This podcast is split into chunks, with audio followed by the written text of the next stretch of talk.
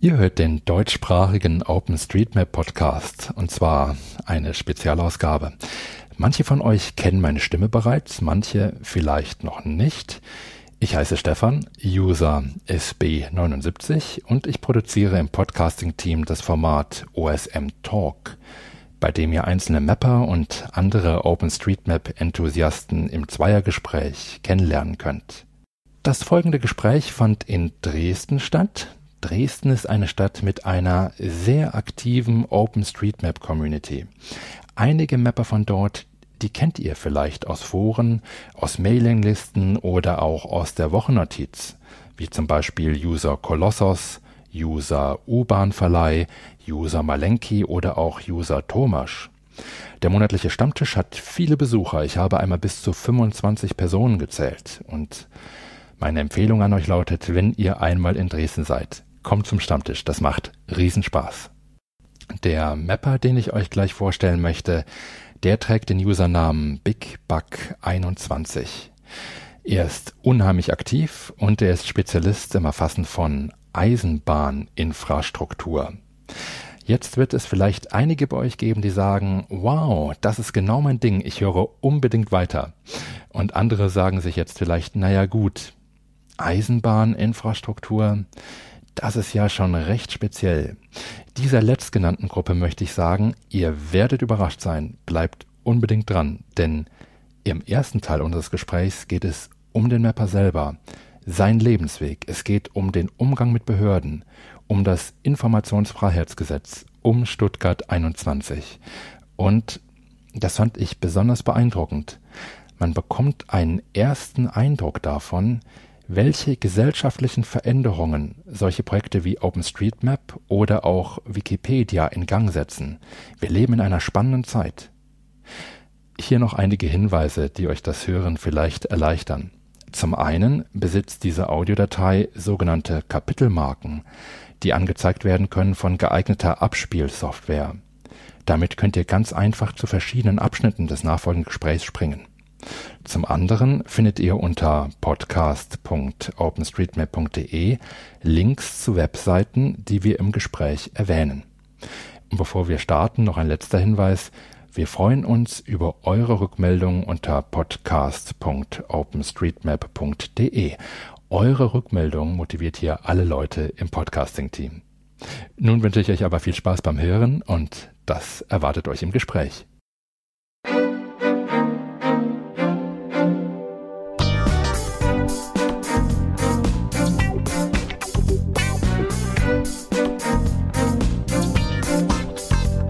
Der Witz ist ja, dass die Deutsche Bahn zum Beispiel auch aus der bloßen Lage von Gleisen de facto eine Geheimsache macht. Aha. Also, wo liegt ein Gleis? Wie schnell darf man da fahren? Wann wurde Das diese Brücke bekannt? gebaut? In welchem Zustand Das ist ist diese Brücke? das ist nicht bekannt.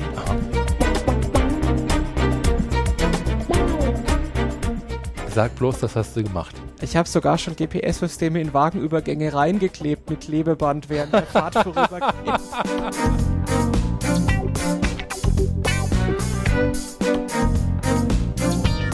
Wenn ihr jetzt da draußen glaubt, ihr würdet gerne Bahnanlagen mappen, aber ihr kapiert das nicht so richtig, im Zweifelsfall komme ich genau an eurem Bahnhof vorbei und dann machen wir mal Live-Mapping am realen lebenden Objekt. Tolles Angebot. Ich errate euch, nehmt es wahr.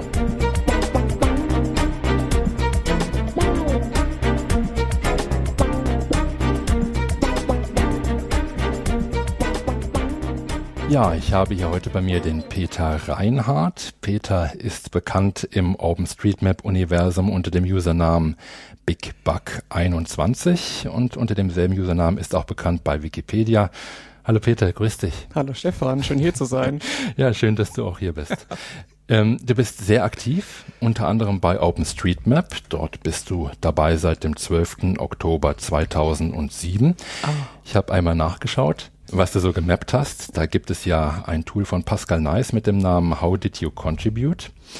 Und das ist sehr beeindruckend, was man da über dich findet. Du hast über 150.000 Änderungen in der OpenStreetMap Datenbank vorgenommen darunter ja über 60.000 Knoten erzeugt, über 11.000 Wege erzeugt. Du hast über 400 GPS-Tracks hinzugefügt und was ich ganz nett finde bei dem Tool von Pascal Nice, das zeigt einen auch an, wann du diese Änderung gerne in die Datenbank einträgst. Du trägst die vor allen Dingen ein zwischen 7 Uhr morgens und 8 Uhr morgens und manchmal auch um 21 Uhr abends. Finde ich ganz interessante Mappingzeiten.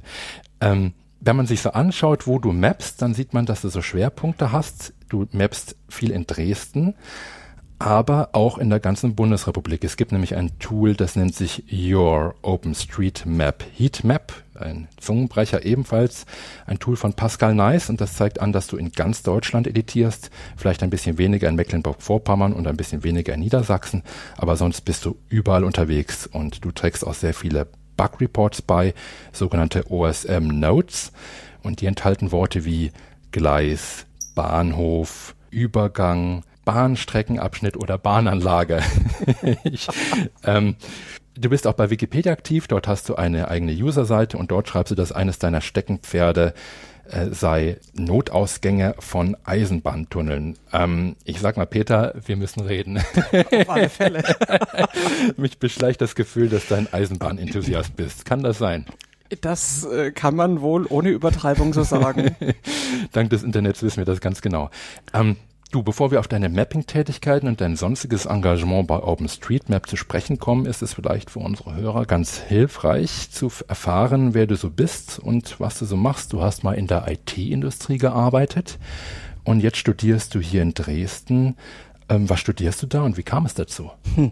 Ich studiere hier noch Verkehrswissenschaften, also genauer gesagt Verkehrswirtschaft mit Einschlägen von Verkehrsingenieurwesen. Das sind zwei spezielle Studiengänge, die es hier ähm, in Dresden gibt und die mich auch nach Dresden gebracht haben. Also ich hatte eigentlich mit ähm, Verkehr oder gerade auch Eisenbahn, was mich sehr interessiert, ähm, lange Zeit nicht so richtig was am Hut und ja, ich bin irgendwie zur Schule gegangen und irgendwann wurde Schule auch so ein bisschen ja langweilig und dann habe ich ähm, ja damals angefangen, mich mit Linux zu befassen und habe dann mal so ein Handbuch aufgeschlagen und festgestellt, oh, da sind ja Tippfehler und noch mehr Tippfehler. Und dann habe ich irgendwann mal eine Liste gemacht mit 450 Tippfehlern. Im, damals bei SUSE Linux 441. Ähm, Ach du meine Güte. Das war 1999, ja, ja. ja. Und dann ähm, ja, das war New Economy, bevor die Blase platzte, ähm, wo das richtig am, am Wachsen war. Und dann habe ich diese Liste eingeschickt und eine Woche später meldete sich dann der Dirk, der Personalchef von der damaligen 140-Mann-Klitsche und meinte, du Peter, hast du nicht Lust bei uns anzufangen? Komm doch mal vorbei. Und was hast du dann gemacht? Ähm, da habe ich dann Qualitätssicherung, Dokumentation gemacht am Anfang. Ich habe also Tippfehler korrigiert, Formulierungen überarbeitet, ähm, geschaut, dass das alles irgendwie einigermaßen stimmig ist. Die haben dich angestellt dann nach deiner Anfrage? Die haben mich dann angestellt. Wir haben dann also ich bin dann da mal hingegangen nach Nürnberg rein und ähm, ja, und dann haben die mich tatsächlich angeheuert. Damals war ich 17, war in der 10. Klasse und ja, so bin ich da reingerutscht und dann an, eigentlich ab, ab diesem Tag war dann Schule auch nur noch so ein bisschen das, was man halt mitgeschleift hat, um zu diesem Abitur letztlich zu kommen und ja, dann habe ich äh, sechs Jahre lang in der IT-Industrie gearbeitet. Ich bin dann irgendwann noch ins Produktmanagement gewechselt, habe mir dann den Kopf auch drüber zerbrochen, was kann man denn besser machen an diesem ganzen Zeug. Und irgendwann, da lag das Abitur dann schon ein paar Jahre zurück, dachte ich mir dann, naja, das ist so Computersachen, das ist nicht das, was du die nächsten 40 Jahre deines Berufsleben machen möchtest. Ich wusste auch nicht so richtig was. Ich hatte so ein diffuses Gefühl, vielleicht irgendwas mit Wirtschaft. Ähm, und dann bin ich halt mal auf Tour gegangen. Ich habe mich in den Zug gesetzt und bin dann kreuz und quer durch die Bundesrepublik gefahren, also über mehrere Monate hinweg, habe mir Tage der offene Tür angeschaut, lauter so Zeug. An verschiedenen Universitäten nehme Genau. Mhm. Und äh, war kurz davor, eigentlich im Ruhrgebiet anzufangen, Wirtschaftswissenschaften zu studieren. Ja. Ähm, bis ich dann halt mit dem ICE das erste Mal 300 kmh gefahren bin. Sinnigerweise auf dem, auf dem Rückweg von der Uni, wo ich eigentlich studieren wollte, in Wittenherdecke, ähm, bin ich von, von Köln nach Frankfurt diese super Schnellfahrstrecke gefahren, ja. mit ICE 300 Sachen neben der Autobahn entlang. Und das fand ich dann so spannend, dass ich ja das nochmal gemacht habe und wieder gemacht habe. Und dann gab's so damals so äh, Monatsnetzkarten, die habe ich mir dann mal geholt und dann eine Jahresnetzkarte und ja, lange Rede, kurzer Sinn. Ich habe dann geschaut oder mir gedacht, ich könnte ja was mit Eisenbahn machen oder ich will eigentlich diese, diese Eisenbahnsysteme so gut es geht halt verstehen. Gerade auch diese Großprojekte und alles, was schnell fuhr, hat mich sowieso fasziniert. Also zumindest im Eisenbahnbereich, im Straßenverkehrsbereich eigentlich weniger. Ja, und dann bin ich letztlich auf Dresden aufmerksam geworden und habe mir dann das hier mal angeschaut und ich fand das so faszinierend, ähm, dass ich dann hier angefangen habe, vor ewigen Zeiten das zu studieren. Ja, ist Dresden bekannt für ähm, Eisenbahningenieurwesen oder Verkehrswissenschaften? Absolut. Also Dresden hatte ähm, zu DDR-Zeiten eine eigene Hochschule nur für Verkehr ähm, und äh, hier wurde quasi die fast fast die komplette Führung ähm, des, des Verkehrswesens in der damaligen DDR ausgebildet. Also auch gerade die Reichsbahn hat ihre ihre Leute, ihre Ingenieure zu Hunderten von dieser Hochschule bezogen. Ähm, das Ding war riesig. Das hatte Anfang der 90er 4000 Studenten, wenn ich mich recht entsinne, 60 Professoren und sowas. Und dann hat man sich überlegt, was macht man damit? Man wollte es nicht in der Größe halten. Und dann hat man immerhin noch eine Fakultät rausgemacht, der TU Dresden. Und wir haben heute immer noch halt fast 30 Professoren, rund 2000 Studenten. Und ich sag mal, wer, wer oder wessen Herz für Verkehr schlägt, hat eigentlich nicht viel andere Möglichkeiten, als nach Dresden zu kommen, weil hier hat man halt die volle Bandbreite des Verkehrs, außer vielleicht die Hochseeschifffahrt, die wir jetzt in der Form nicht haben, aber wir haben ja Straßenverkehr, Luftverkehr, Eisenbahnverkehr, bisschen Wasserverkehr, Schiffsverkehr, Fußgängerverkehr, Radverkehr, Datenverkehr, was es nicht alles alles gibt. Ja, du hast in den letzten Jahren auch viel editiert bei Wikipedia über 39.000 Beiträge, also während deines Studiums, die sich eigentlich sehr häufig um Eisenbahninfrastruktur auch drehen. Ähm, wie kam es dazu? Ist das dein Weg, irgendwie Stoff zu verinnerlichen im Studium oder ähm, ja, erzähl also es gibt, es ist, ich habe da, da recht viele Motivationen. Das eine ist ähm, tatsächlich ähm, Studieren und Wissenserwerb weit über das, was man im Studium lernt, hinaus. Also Studium ist sicher wichtig, um, um Grundlagen zu legen, aber ähm, ich bin ja irgendwann an den Punkt gekommen, wo ich tatsächlich versucht habe, jedem einzelnen Eisenbahntunnel, den es in Deutschland gibt, einen eigenen Artikel zu verpassen.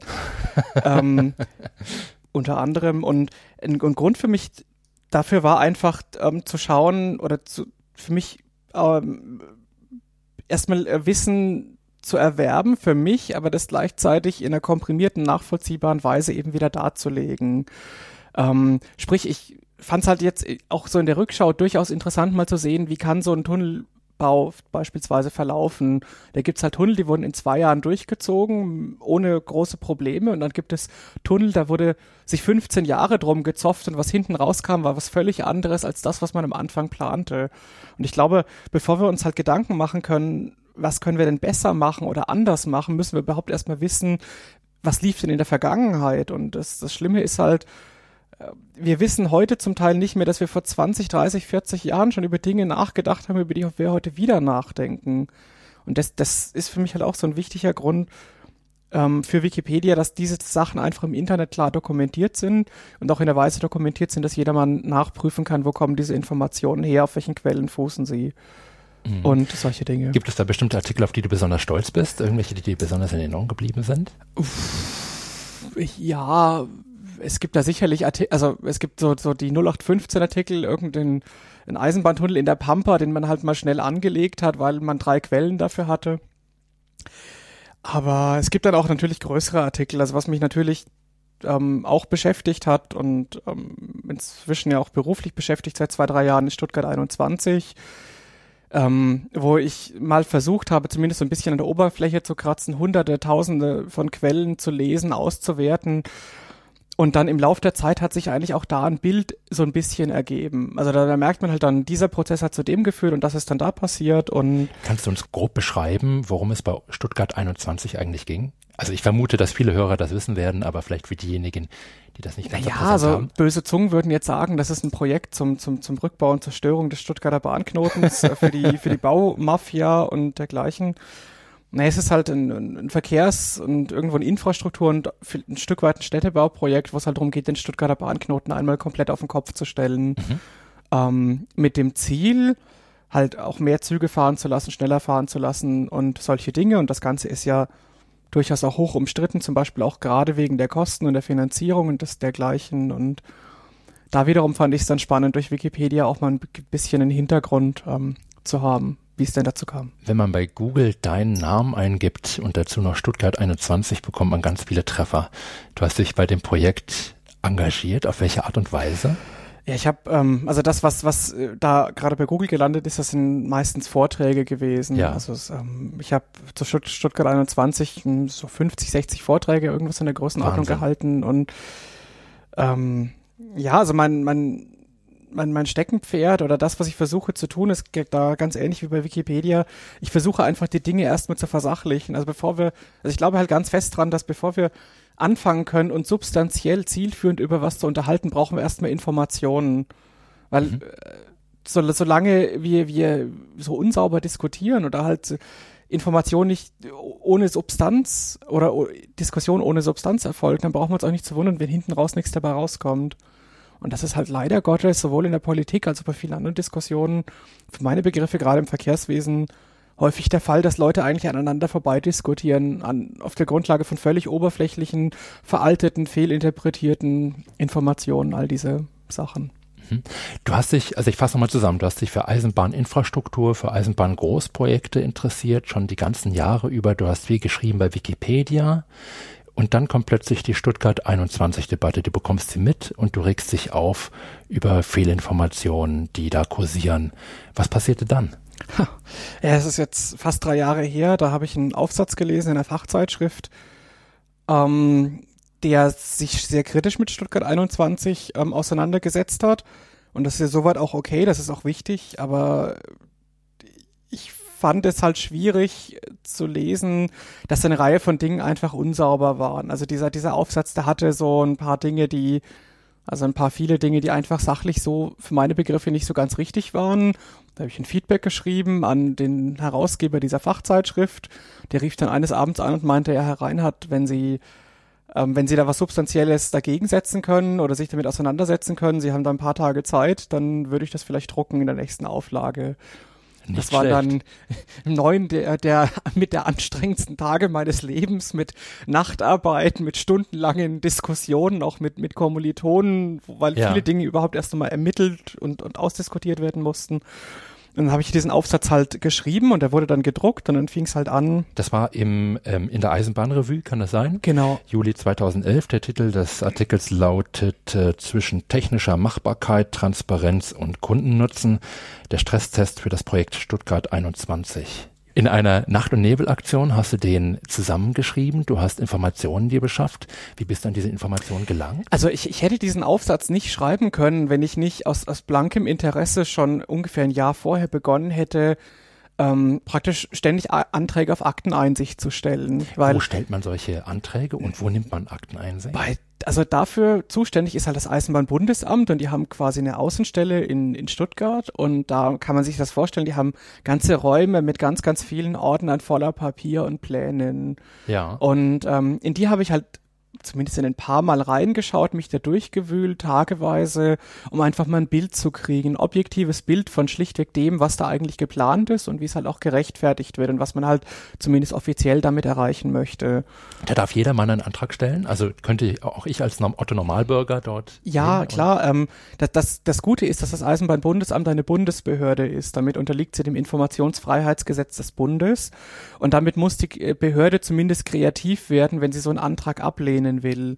Weil ja. in, in manchen anderen Bundesländern, zum Beispiel hier in Sachsen, aber auch in Baden-Württemberg oder auch in Bayern, gibt es sowas noch nicht. Sprich, wenn man zu Landesbehörden hingeht, ist man immer noch auf den Goodwill ähm, dieser Behörden angewiesen. Und ich glaube, da, da liegt eine riesige Baustelle, die wir noch vor uns haben, da richtige, tatsächliche Offenheit und Transparenz reinzubringen. Aber um nochmal zusammenzufassen, du warst also bei der Außenstelle des Eisenbahnbundesamtes in Stuttgart und hast dort Einsicht genommen in Dokumente, in abgeschlossene Planfeststellungsverfahren, nehme ich mal an, oder? Ja, klar, weil wenn in, in laufende Planfeststellungsverfahren, also bevor diese Pläne auch richtig veröffentlicht wurden, da darf man gar nicht reingucken, weil das würde ja, ja Zitat, die Entscheidung der Behörde gefährden, Zitat Ende. Okay. Wo man sich dann auch fragt, also wir, wir reden hier über, über Offenheit und Transparenz, aber wenn der Bürger dann kommt und sagt, hier, ich will mal sehen, was überhaupt beantragt wurde von der Bahn, ich will mal sehen, äh, was, was da jetzt kommen soll, dann, ja. dann wird man da durchaus auch zurückgewiesen mit Argumenten, die zumindest ich vielfach nicht verstehen konnte auf einer sachlichen Ebene. Du hast diesen Artikel veröffentlicht im Jahr 2011 und äh, das war die Zeit, als auch der Stresstest gerade lief. Und du hast ja, ich will das jetzt nicht so hochhängen, aber du hast doch einige Ergebnisse des Stresstests auch vorweggenommen, ist das richtig?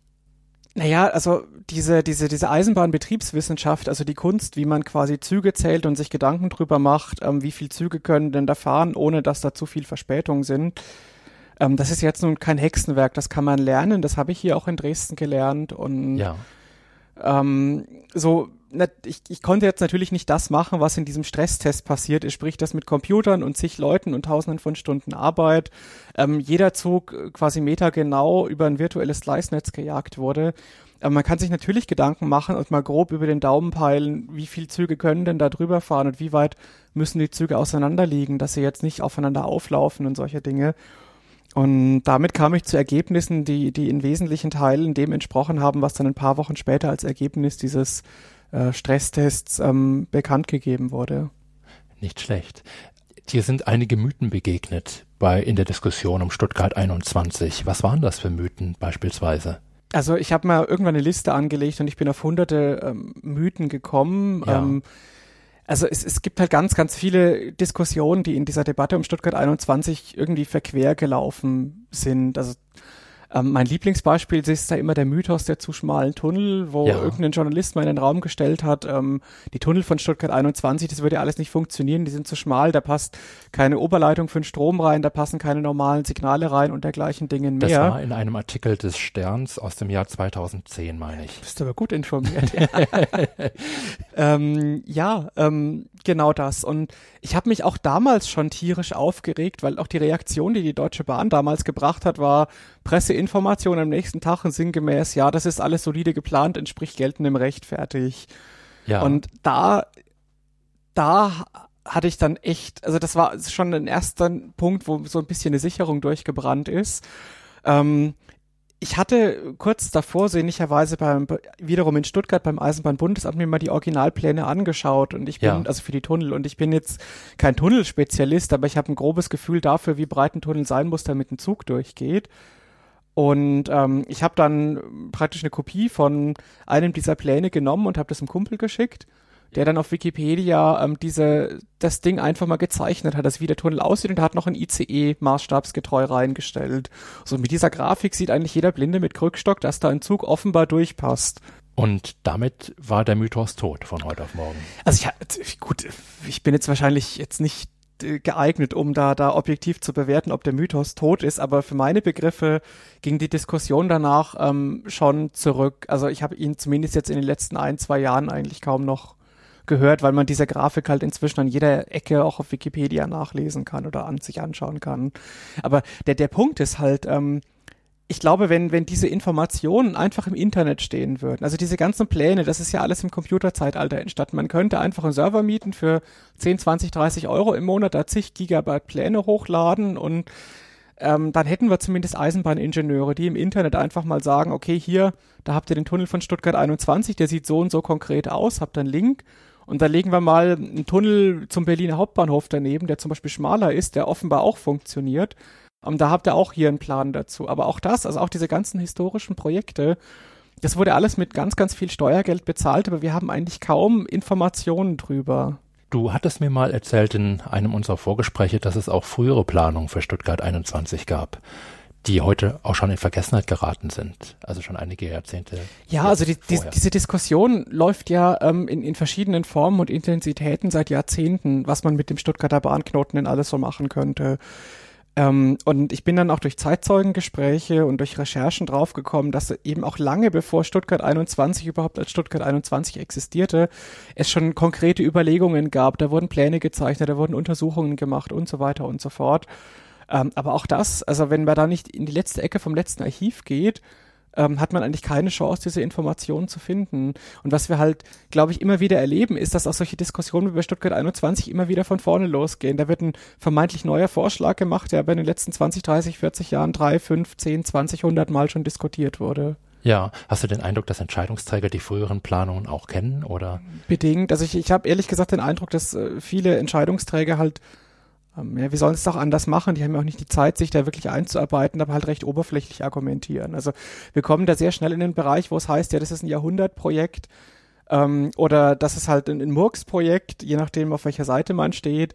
Aber es wird dann auch recht wenig substanziell gerade in solchen Kreisen diskutiert für meine Begriffe. Du hast bereits erwähnt, dass äh, dich in den vergangenen Jahren geärgert hat, dass über solche Großprojekte wenig Informationen zu finden ist, es sei denn, man verlangt Akteneinsicht beim Eisenbahnbundesamt, beispielsweise durch das Informationsfreiheitsgesetz. Bist du ähm, auch äh, bei anderen Stellen auf geschlossene Türen vielleicht gestoßen? Ja, ja, klar. Also das ist, ich hatte zum Beispiel im letzten Jahr äh, schon einen Streit, äh, da da war ich nicht allzu weit weg davon entfernt, das auch mal vor Gericht zu bringen. Da ging es um einen neuen S-Bahn-Tunnel in München, die sogenannte zweite Stammstrecke. Ja. Und da wollte ich einfach einen Wikipedia-Artikel schreiben und habe einfach die Bahn angefunkt und gesagt, hier Leute, wie sieht's aus? Ähm, ich habe hier so und so viele Artikel geschrieben auf Wikipedia, ich würde gerne genauso sachlich, nüchtern, faktenbasierten Artikel über dieses Projekt schreiben. Dazu bräuchte ich bitte den und den und den und den Plan, also wo, wo liegt der Tunnel, wie groß soll der sein, wo kommt der Bahnhof hin, sowas in der Richtung, jetzt nichts streng Geheimes und Schutzwürdiges. Ja, und dann hat die Bahn erst gesagt, äh, sie habe keine digitalen Pläne bei diesem Projekt, was in den letzten paar Jahren erst geplant wurde. Na gut, dann bin ich zum Eisenbahnbund. Erstaunlich eigentlich im Jahr 2013, oder? Eigentlich keine digitalen schon. Dokumente vorzuhalten. Jedenfalls bin ich dann zum Eisenbahnbundesamt marschiert, wieder selbe Methode, wobei es für mich das erste Mal war, dass ich die dafür zuständige Außenstelle in München angeschrieben habe und die taten sich dann ganz, ganz schwer mit dem Bürger, der da plötzlich Informationen wollte und rauf und runter und hin und her. Das ging dann so weit, dass ich äh, sogar dann mit Projektverantwortlichen mal eine Stunde diskutiert habe, quasi von der Bahn und die kamen dann mit ah ja, sie würden ja gerne, aber das können sie jetzt nicht, weil der und der und die und die und überhaupt ähm, und drauf und runter und dann letztlich bin ich dann wieder zum Eisenbahnbundesamt zurück, habe denen also gesagt, hier, das ist der, der formale Antrag dafür, ich möchte das jetzt haben. Ja, und dann haben sie mir nach, nach wochenlangem Hin und Her auch mit der Bahn offenbar nochmal gegen eine Bearbeitungsgebühr von 50 Euro eine Handvoll Pläne geschickt. Und die waren aber informativ, hoffe ich. Die waren informativ. Was würdest du sagen, was müsste sich in der Bundesrepublik gesetzlich verbessern, damit man leichter an solche Informationen kommt? Also ich, ich glaube, wir sollten uns an den Hamburgern speziell ein, ein Vorbild nehmen. Die haben ein Transparenzgesetz jetzt auf den Weg gebracht, was eben Maßstäbe setzt. Also ja, da, inwiefern? Da heißt es nicht mehr von wegen, ja, der Bürger darf nach schriftlichem Antrag und wenn nicht tausend Gründe dagegen sprechen, zu üblichen Bürozeiten vor Ort auf Papier unter Aufsicht bla bla bla, überspitzt gesagt, ähm, vielleicht diese Informationen anschauen, sondern die öffentliche Verwaltung ist verpflichtet und dann folgt ein ellenlanger Katalog von Unterlagen, aktiv online bereitzustellen in einem Informationsregister. Und das ist natürlich eine ganz andere Qualität, wenn der Bürger eben ohne großen Aufwand abends am heimischen Rechner mal schnell was durchlesen kann. Und wie sieht das auf Bundesebene zurzeit aus? Auf Bundesebene sieht es so aus, dass es dieses Informationsfreiheitsgesetz ja gibt das ermöglicht zumindest schon mal, dass man zumindest vor Ort ähm, weiterkommen kann. Aber es ist halt zum Beispiel so, wer zu Stuttgart 21 einen konkreten Plan sehen will, kommt halt auch heute im Jahr 2014 immer noch häufig nicht drumrum, nach Stuttgart zu fahren und dann zu üblichen Bürozeiten auf Antrag unter Umständen gegen Gebühr Einsicht zu nehmen. Das ist natürlich auch für die Behörde eigentlich ein wahnsinniger Stress, weil es, es ist nun mal so, dass wenn ganz, ganz viele Leute kommen und da Einsicht nehmen, dann verschwinden vielleicht auch mal Unterlagen. Das heißt, die stellen inzwischen einen Mitarbeiter ab, der einen da beaufsichtigt. Und die hätten ja eigentlich auch anderes zu tun. Und da beißt sich natürlich auch irgendwo die Katze in den Schwanz. Weil auf der einen Seite soll das, das Eisenbahnbundesamt als Genehmigungsbehörde ähm, diese Planung relativ zügig durchprüfen und dann wohl irgendwann auch mal genehmigen. Und auf der anderen Seite verbringen die aber immer noch ähm, einen Teil ihrer Zeit damit, schlichtweg äh, Bürgeranfragen in Form von Informationsfreiheitsgesetzanfragen zu bearbeiten. Mhm. Du hast im letzten Jahr auch noch einen Artikel veröffentlicht, und zwar im Eisenbahningenieur unter dem Titel Bürgerbeteiligung nach Stuttgart 21 viel diskutiert, wenig gelernt, Fragezeichen. Und dort stellst du ja einige Forderungen auf. Also beispielsweise ähm, sollten im Urheberrecht sogenannte staatliche Werke definiert werden. Das heißt, Dokumente sollten dann auch freizügig veröffentlicht werden dürfen. Was sind das? Staatliche Werke? Also das ist, das ist mal so ein Begriff. Ähm, es geht schlichtweg darum, selbst wenn man als Bürger Informationen bekommt, also zum Beispiel, ja. ich habe mir eine Reihe von Kopien gemacht von diesen Stuttgart 21 Plänen. Ja. Ähm, ich darf aber trotzdem die in Diskussion nicht einfach so ins Internet stellen, weil ich ja letztlich kein Urheberrecht oder kein, kein Verwertungsrecht daran habe, auch wenn ja. ich hier völlig nicht kommerziell agiere, sondern eigentlich nur die Diskussion bereichern möchte. Und ich glaube, wir brauchen, wenn wir das Ganze mit Transparenz und Öffentlichkeitsbeteiligung wirklich ernst meinen, letztlich auch ähm, ein Mechanismus, dass Dinge, die ähm, überwiegend oder weitgehend aus Steuergeldern ähm, geschaffen wurden, letztlich auch freizügig verwendbar sein müssen. Ja. Also das erleben wir ja jetzt auch immer wieder, auch mit dieser, dieser Abmahnung von Frag den Staat.de durch, durchs Bundesinnenministerium, weil Frag den Staat.de einfach mal Dokument ins Internet gestellt hat. Ja. Oh mein Gott. du forderst auch eine Novellierung des Informationsfreiheitsgesetzes des Bundes. Pauschale Ablehnungsgründe sollten durch eine Abwägungsklausel relativiert werden und im öffentlichen Eigentum stehende Unternehmen sollten mit einbezogen werden. Ganz genau. Kannst du das ausführen? Ähm naja, es ist also ganz praktisches Beispiel. Ähm, ich habe bei, bei einem ähm, anderen Projekt, der, das ist die, die, die Schnellfahrstrecke von Nürnberg nach München, da wollte ich mal die Finanzierungsvereinbarung sehen. Also ja. dieses Projekt ist halt auch kostenmäßig ziemlich aus dem Ruder gelaufen. Okay. Und ich wollte mal wissen, was wurde denn da Mitte der 90er Jahre konkret vereinbart? Ähm, und äh, rauf und runter und es, es lief dann so weit, dass ich habe Antrag gestellt ans Bundesverkehrsministerium, hier, ich möchte dieses Dokument sehen komme auch dafür gerne nach Bonn. Also ich weiß ja inzwischen auch, welche Argumente dann kommen, von wegen hier, sie müssten aber vorbeikommen, das sei dann immer kein Problem und inzwischen schreibe ich das auch, auch immer vorher schon mit rein. Ich nehme an, du hast eine Bahncard 100, oder? Naja, wenn man viel unterwegs ist, dann kommt man über kurz oder lang nicht drum rum. Okay. Jedenfalls, ähm, die mal, also die, die haben dann gesagt, okay, also wir haben dann telefoniert und die haben dann die, die Deutsche Bahn zugezogen, weil die ja quasi beteiligt ist. Die hat ja damals mit dem Bund diese Vereinbarung unterschrieben. So, und dann hieß es aber, die Deutsche Bahn hat einer Veröffentlichung nicht zugestimmt, das seien Betriebs- und Geschäftsgeheimnisse. Ähm, das, das Problem ist einfach, dass das Informationsfreiheitsgesetz kein, keine Abwägung ermöglicht. Also die Behörde kann nicht sagen, okay, dieses Dokument ist 15, 20 Jahre alt, die Zahlen sind längst veraltet und aus heutiger Sicht schutzwürdige Informationen sind vielleicht nicht oder kaum noch drin, sondern die muss es einfach so akzeptieren ja. quasi. Und da, wir brauchen dann Abwägungsgebot und es müsste eigentlich auch selbstverständlich werden, dass Verträge, die Milliarden Euro Steuergeld binden, ähm, zumindest zu 99 Prozent von ganz wenigen Ausnahmen abgesehen auch veröffentlicht werden. Das ist deine dritte Forderung in deinem Aufsatz. Mit Milliarden Steuer-Euros erzeugte Verkehrs- und Infrastrukturdaten sollten nicht mehr unter Verschluss gehalten werden dürfen. So oh, hast du es geschrieben. Da sind wir dann auch schnell bei OpenStreetMap. genau, da wollte ich hin. Die Frage ist natürlich jetzt, die auf der Hand liegt, welche Rolle spielen solche freien Projekte wie Wikipedia und natürlich OpenStreetMap in dieser ganzen Angelegenheit? Ja, ich, ich glaube, sie sind tatsächlich überhaupt erstmal eine Grundlage, eine wesentliche Grundlage, nicht alles, aber eine Grundlage, ähm, um überhaupt substanziell diskutieren zu können. Und was mich jetzt zum Beispiel auch zu OpenStreetMap getrieben hat, ähm, ist ja äh, erstmal auch die, eine Dokumentation dessen, was wir jetzt speziell bei mir an, an, an Schieneninfrastruktur haben. Und der Witz ist ja, dass die Deutsche Bahn zum Beispiel auch aus der bloßen Lage von Gleisen de facto eine Geheimsache macht. Aha. Also, wo liegt ein Gleis? Wie schnell darf man da fahren? Wann wurde das, diese das Brücke gebaut? In welchem Zustand das ist, diese Brücke? das ist nicht bekannt. Aha. Also, es, es gibt, natürlich, es gibt so, so ein paar rudimentäre Informationsmöglichkeiten. wenn ich jetzt wirklich wissen will, wo liegt denn das Gleis 397, dann wird's halt mitunter schon schwierig. Und was halt auch äh, eigentlich lächerlicherweise wie eine Geheimsache gehütet wird, ist die schlichte Information, wo darf ich wie schnell fahren. Und daran hängt ja maßgeblich auch die Frage, in welchem Zustand ist denn das Netz.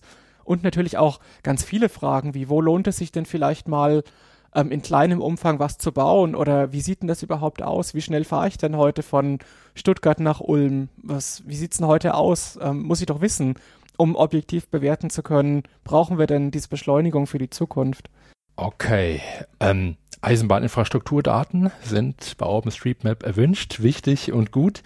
Jetzt stellen sich natürlich viele Fragen. Zwei davon sind, ähm, wer visualisiert eigentlich solche Daten? Wie kann ich also feststellen, was bereits bei OpenStreetMap erfasst ist? Und der zweite Themenkomplex wäre, wie kann man eigentlich selber beitragen, was, welche Daten sollte, an, sollten eigentlich erfasst werden, was ist notwendig, was ist hilfreich und was eher nicht. Und ich schlage einfach mal vor, dass wir vielleicht mit dem ersten Themenkomplex beginnen, nämlich mit der Frage, wer Eisenbahninfrastrukturdaten, die bereits in der OpenStreetMap-Datenbank existieren, überhaupt visualisiert. Da gibt es ja zum einen die altbekannte ÖPNV-Karte unter der Adresse ÖPNVkarte.de. Dann gibt es den Verkehrkarte-Layer, den man auch unter dem Public Transportation Layer kennt auf openstreetmap.org. Und dann gibt es die openrailwaymap.org. Und ich glaube, da bist du recht engagiert. Ja, das ist, hat meine OpenStreetMap-Sucht noch ein ganzes Stück verstärkt in den letzten paar Monaten, denn also das ist halt die, die, die erste, im Grunde die erste weltweite spezielle Karte nur für Eisenbahnen. Die erste ähm, Eisenbahninfrastruktur, die in der OpenStreetMap-Datenbank Genau, also da, da geht es nicht um Linien wie bei der ÖPNV-Karte, sondern schlichtweg um Infrastruktur. Wo liegt welches Gleis? Wie schnell darf ich da fahren?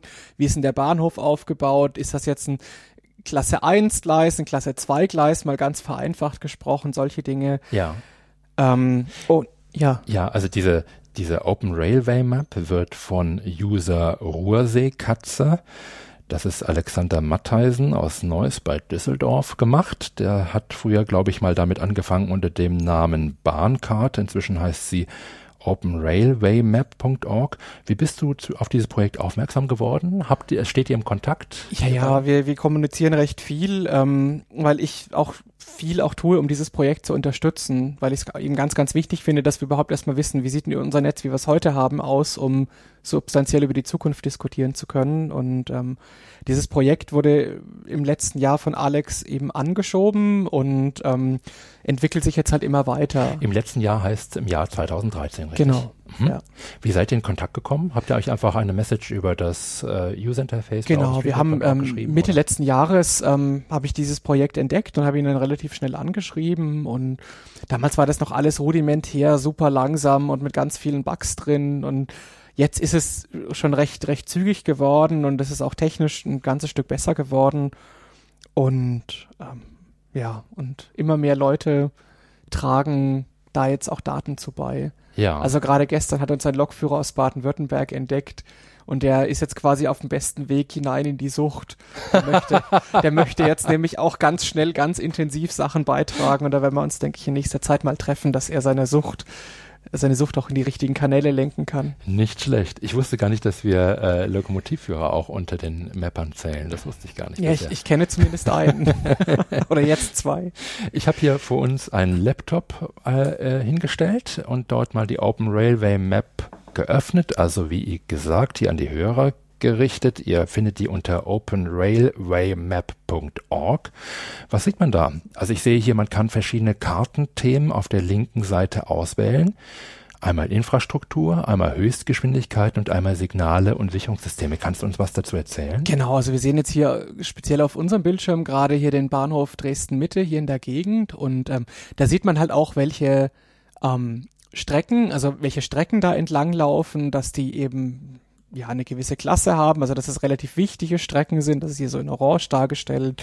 Wie, welche Strecken unterscheidet man da? Also man unterscheidet erstmal prinzipiell zwischen sogenannten Haupt- und Nebenbahnen. Also eine ja. Hauptbahn ist, die, ist eher eine große Bahn, zweigleisig, wo man schnell fahren kann. Und eine Nebenbahn ist halt eher so eine Feld-, Wald- und Wiesenbahn, wo im Zweifelsfall man auch mit Diesel fährt, wo man auch vielleicht jetzt nicht so schnell fährt, wo es mitunter auch nur ein Gleis gibt. Kann man unterscheiden zwischen elektrifiziert und nicht elektrifiziert? Ist das ein wichtiges Unterscheidungsmerkmal zwischen Haupt- und Nebenstrecke? Oder? Mm, ja, begrenzt. Also formal werden sie danach nicht getrennt, aber Aha. es ist schon so, dass Hauptbahnen eher elektrifiziert sind in Deutschland als Nebenbahnen. Gut, wir sehen diese verschiedenen Strecken farbkodiert eingetragen. Dann ähm, sehen wir hier auch Bahnanlagen. Genau, also wir sehen hier natürlich auch die, noch die Straßenbahnen. Im ähm, Fall von Dresden, die haben ja ein großes, ausgedehntes Straßenbahnnetz. Genau, und dann, dann schwirren immer wieder solche Zahlen durch die Gegend. Also hier genau, irgendwie 16, 16,2 oder jetzt 17,6. Das sind äh, äh, letztlich ähm, Hekt, sogenannte Hektometrierungen. Das ist also eine ähm, also eine Orientierungsinformation für eine Strecke. Also hier zum Beispiel, da steht jetzt eine 17.6 am Dresden Hauptbahnhof und das heißt jetzt speziell in dem Fall, wir sind 17,6 Kilometer vom Beginn der Strecke entfernt. Ja, okay. Und das ist auch mitunter eine wichtige Information, weil sobald an der Bahnanlage irgendwas los ist, also wenn der Lokführer irgendwie mit einem kaputten Zug rumsteht, sagte hier, ich stehe beim Kilometer 17,6 oder auch natürlich auch für den Rettungsdienst. Also auch wenn die Rettungsdienste irgendwie hin, wohin gerufen werden zu einer Bahnstrecke, heißt es eben auch hier zum Kilometer 17,6. Ja, also man, äh, man sieht auf dieser Karte dargestellt Brücken, Tunnel, Streckennummern, Gleise, Nebengleise, Überleitgleise, Hauptstrecken, Schnellfahrstrecken. Wahnsinn. Ähm, wer legt fest, was hier visualisiert wird? Also das ist ähm, im Moment vor allem noch die Aufgabe von Alex, der das Projekt hier gegründet hat.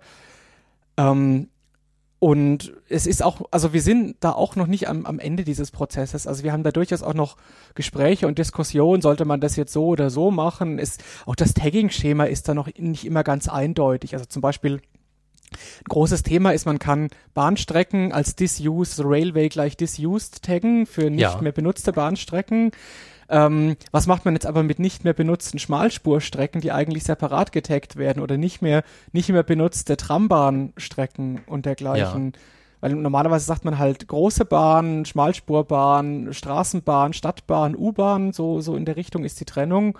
Ähm, also bei aktiven Strecken kann man ganz viele Dinge unterscheiden, aber bei nicht aktiven Strecken kann man nur sagen, das Ding ist nicht aktiv. Das ist zum Beispiel noch eine der, der vielen Baustellen, die wir noch haben. Ja, wo werden diese Tagging-Diskussionen geführt? Auf welcher Plattform? Also auf Mailinglisten, im Forum oder wo? Das ist also das? bis bislang auf der Diskussionsseite der Open Railway Map, aber ja, Tages im Wiki nehme ich an, oder? Im, im Wiki, genau, im OSM-Wiki. Ah, ja. mhm. Und aber ganz neu, seit gestern gibt es auch eine Mailingliste und da Ach. werden sich hoffentlich jetzt ganz schnell ganz viele Verrückte einfinden und ganz viele tolle Diskussionen führen. Die müssen wir unbedingt verlinken. Dann kommen vielleicht auch noch ein paar Leute auf die Mailingliste. Ähm, wir sind immer noch bei der Open Railway Map und schauen immer noch auf den Browser, der sie anzeigt. Es gibt noch einen zweiten Layer, den fand ich besonders spannend, weil ich relativ häufig Bahn fahre. Das ist der Layer, der die Höchstgeschwindigkeiten anzeigt in kmh. Und ähm, ich weiß nicht, wer von euch da draußen schon mal in Dresden war.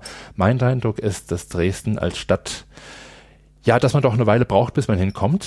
Ähm, und man sieht hier auch auf der Karte recht gut, warum, weil es nämlich um Dresden herum Trassen gibt, wo man einfach nicht sehr schnell fahren darf. Und das finde ich einfach sehr spannend. Das ist sehr farbkodiert dargestellt. Also wir sehen jetzt auch hier schon so die Bahnstrecke nach Leipzig. Und ähm, das ist zum Beispiel auch so ein Beispiel, wo, wo einfach eine, ähm, eine offene Diskussion, glaube ich, fehlt. Diese, diese Bahnstrecke Leipzig-Dresden, die steht jetzt auch kurz vom 175-jährigen Jubiläum. Das war die ja. erste Ferneisenbahn in Deutschland. Aha.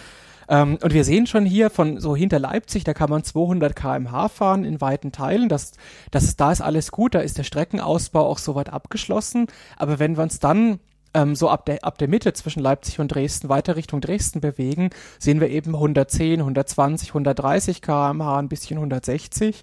Das ist halt auch so ein Punkt, also wo, wo, wo die Strecke eigentlich schon, schon seit 10, 15 Jahren für 200 kmh ebenfalls ausgebaut werde hätten sollen, was aber seit ewigen Zeiten aufgeschoben wird. Also an dieser Strecke wird jetzt 21 Jahre lang rumgebaut. Ja, ich weiß nicht, wie involviert du da bist oder wie informiert du da bist, aber weißt du ungefähr, woran das liegen könnte?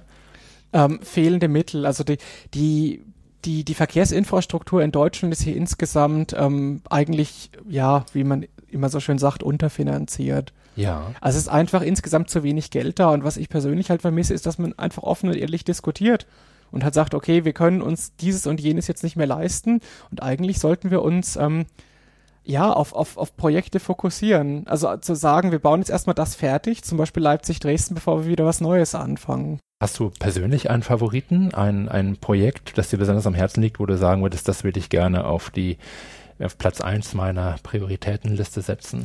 Also es gibt ein paar Strecken, das ist offensichtlich. Ähm, sowas wie ähm, die Strecke zwischen Frankfurt und äh, Fulda ja. zum Beispiel. Das ist ähm, eine Strecke, die, die ist eigentlich am Ende dessen, was sie, was sie so an, an typischen Tagen noch aufnehmen kann, an, an, an Zügen. Und da ist eigentlich ein Ausbau dringend geboten und da fängt man jetzt erst wieder an und ähm, plant, wobei man im Grunde auch schon in den 80er Jahren geplant hat. Also es gibt Aufsätze von Mitte der 80er Jahre, die sind auch für Wikipedia ausgewertet worden, ähm, wo eben sehr deutlich wird, dass man Mitte der 80er eigentlich eine ziemlich gute Planung in der Schublade hatte.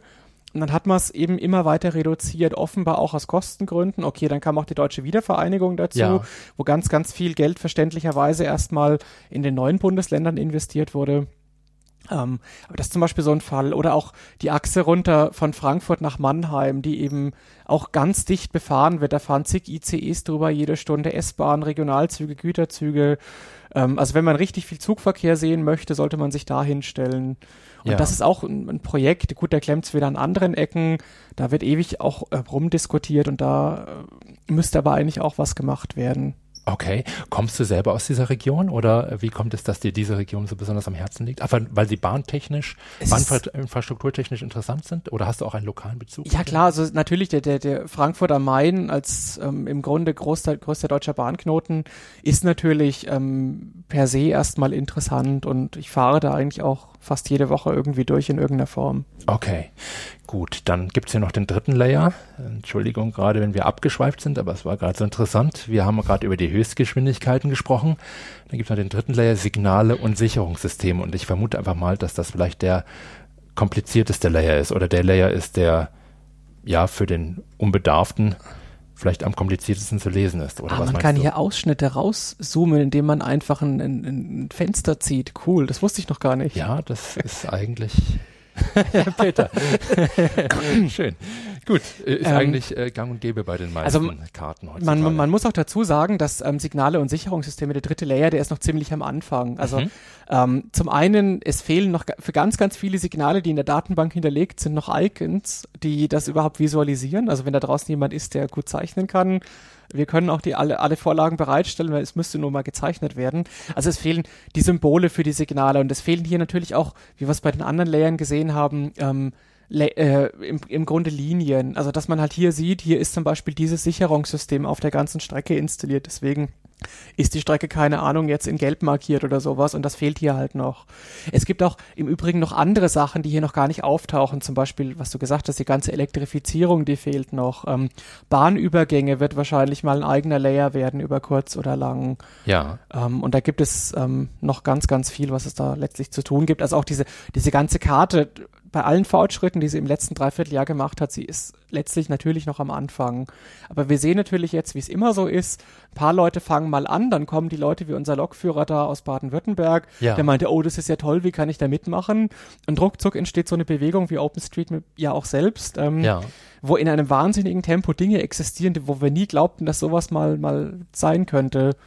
Ganz konkret, weil wir gerade bei dem Thema sind, welche Hilfe bräuchtet ihr?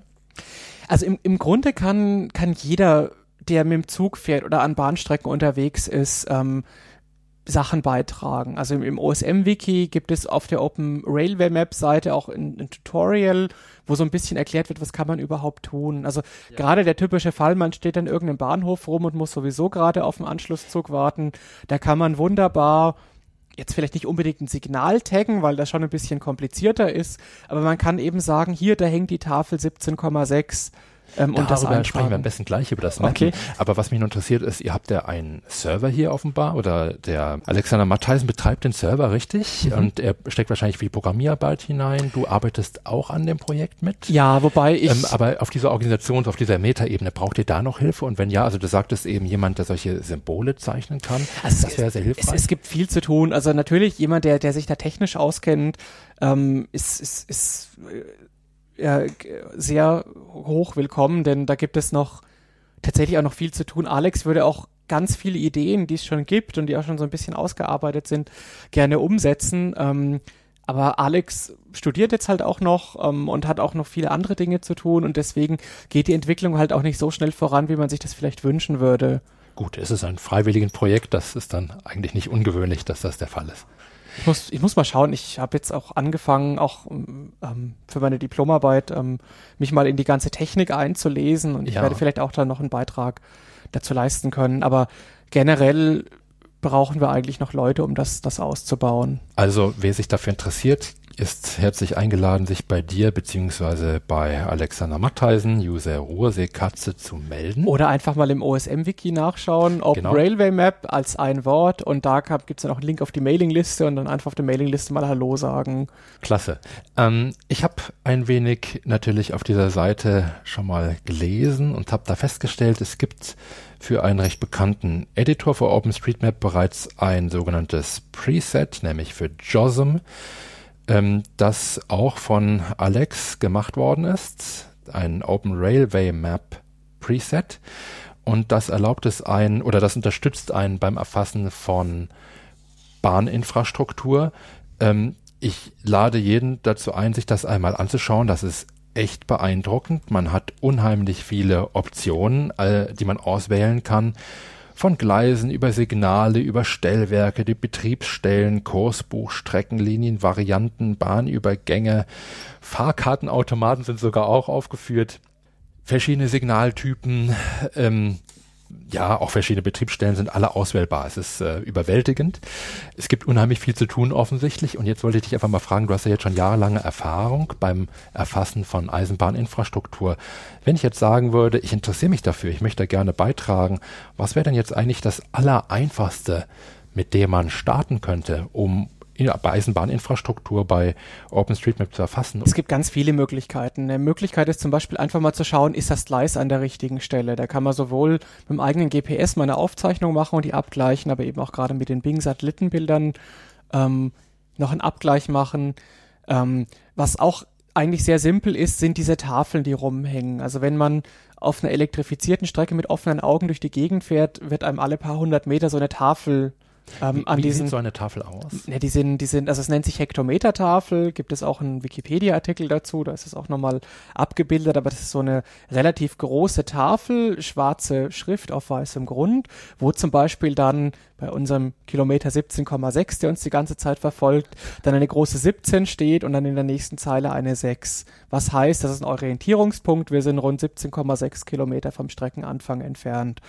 So, und da kann man dann auf dem eigenen GPS das notieren, da ist der, der Mast mit der und der Ding, mit der und der Nummer.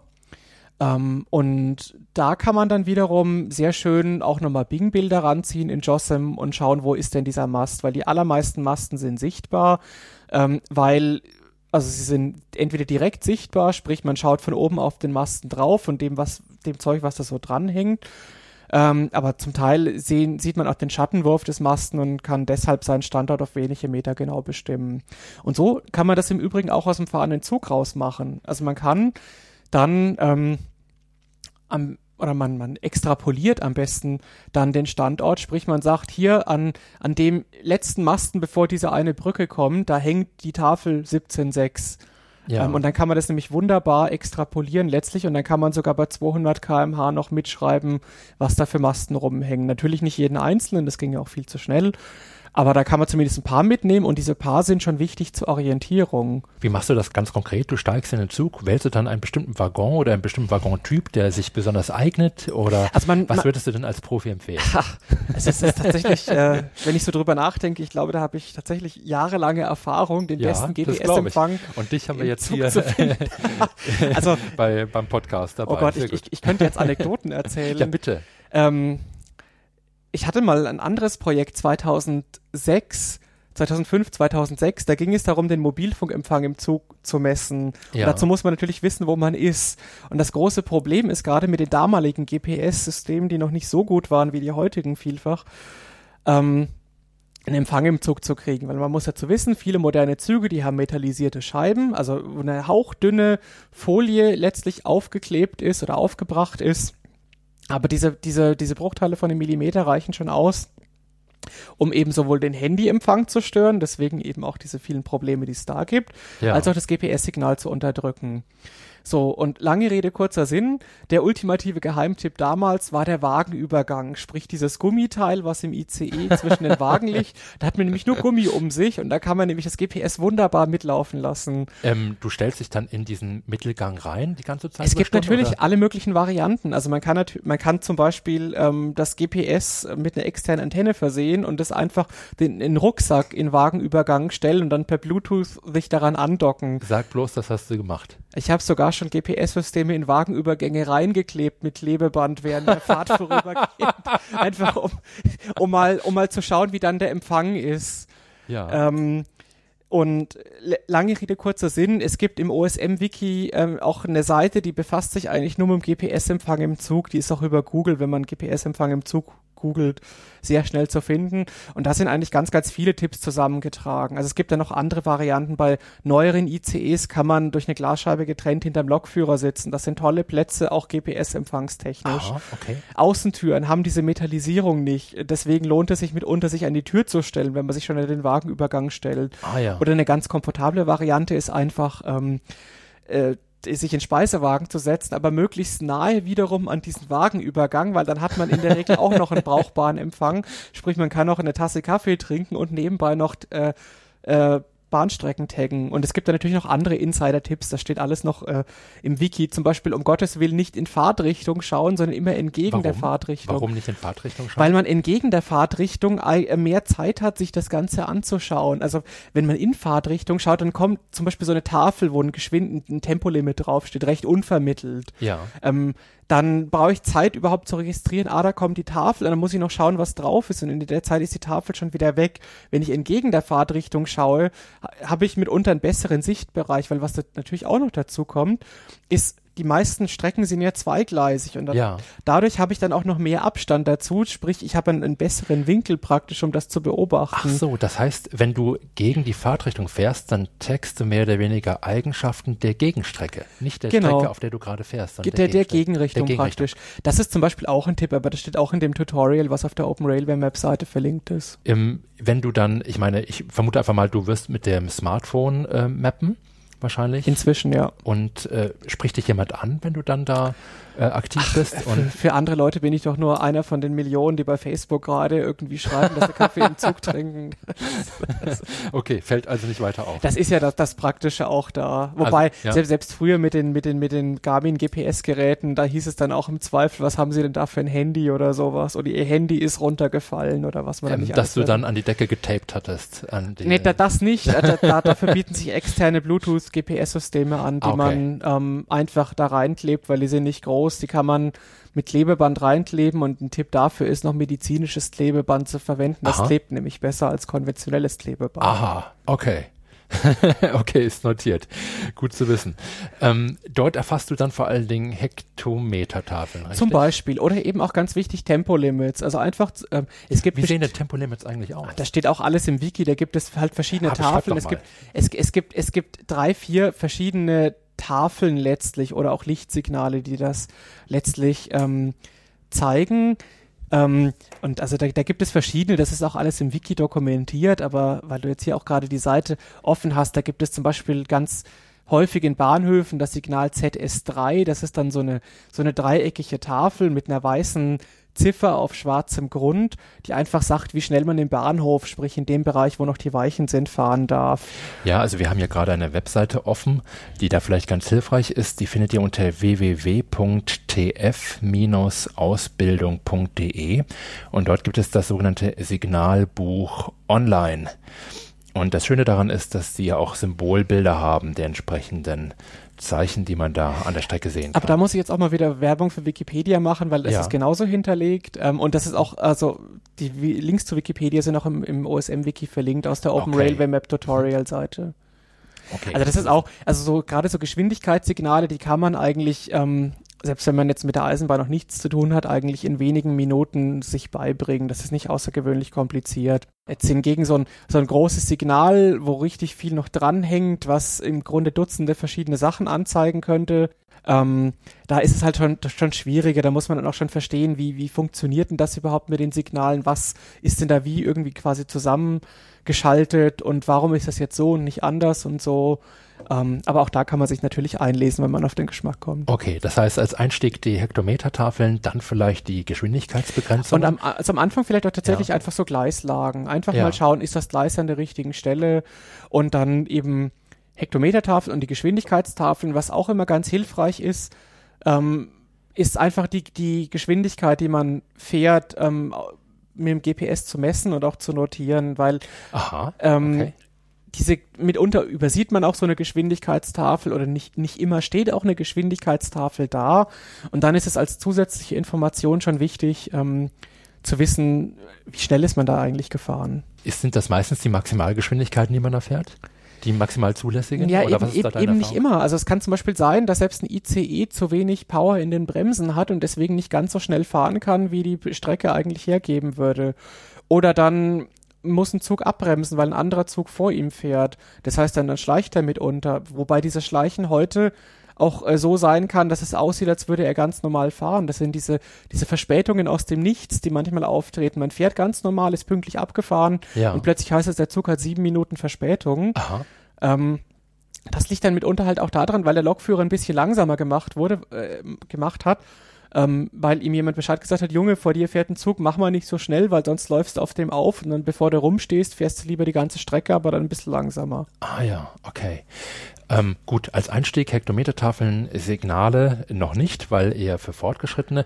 Was wäre denn so für den fortgeschrittenen Mappern, aber noch nicht für den Experten. Was käme denn danach? Bahnübergänge zum Beispiel. Die werden zwar noch nicht richtig ja. angezeigt, aber da kann man zum Beispiel schauen, hat das Ding jetzt eine, eine, große oder eine kleine Schranke praktisch oder hat es gar keine Schranke, hat es ein Andreaskreuz? Wie werden die abgebildet bei OpenStreetMap, diese Bahnübergänge? Ja, eben eigentlich bislang kaum. Also es wird dargestellt, dass sie, dass sie, dass sie vorhanden sind. Also auch viele, viele Anwendungen von OpenStreetMap zeigen da irgendein Symbol an aber die Details werden halt noch nicht gezeigt. Dass man und in der, in der Datenbank selber sind das dann, sind das da einzelne Punkte, die man dann setzt? Das sind, das sind Punkte. Also man an den, den, den Kreuzungspunkt zwischen Straße oder Weg und, und Bahnstrecke ähm, baut man halt einen Punkt hin und das werden dann diese Level Crossings, die auch beschrieben werden. Okay. Und Signale daran äh, anhängend werden wie dann angefügt?